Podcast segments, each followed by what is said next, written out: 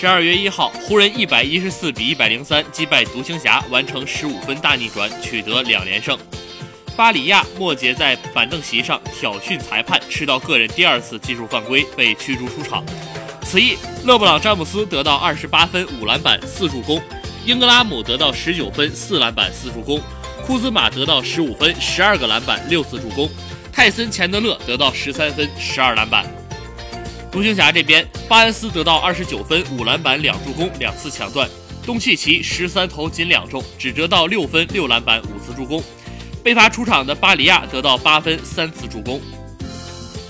湖人今天开局不佳，上半场最多的时候落后十五分，场面一度非常被动。詹姆斯第一节比赛打得非常不好，六投只有一中，还出现了四次失误。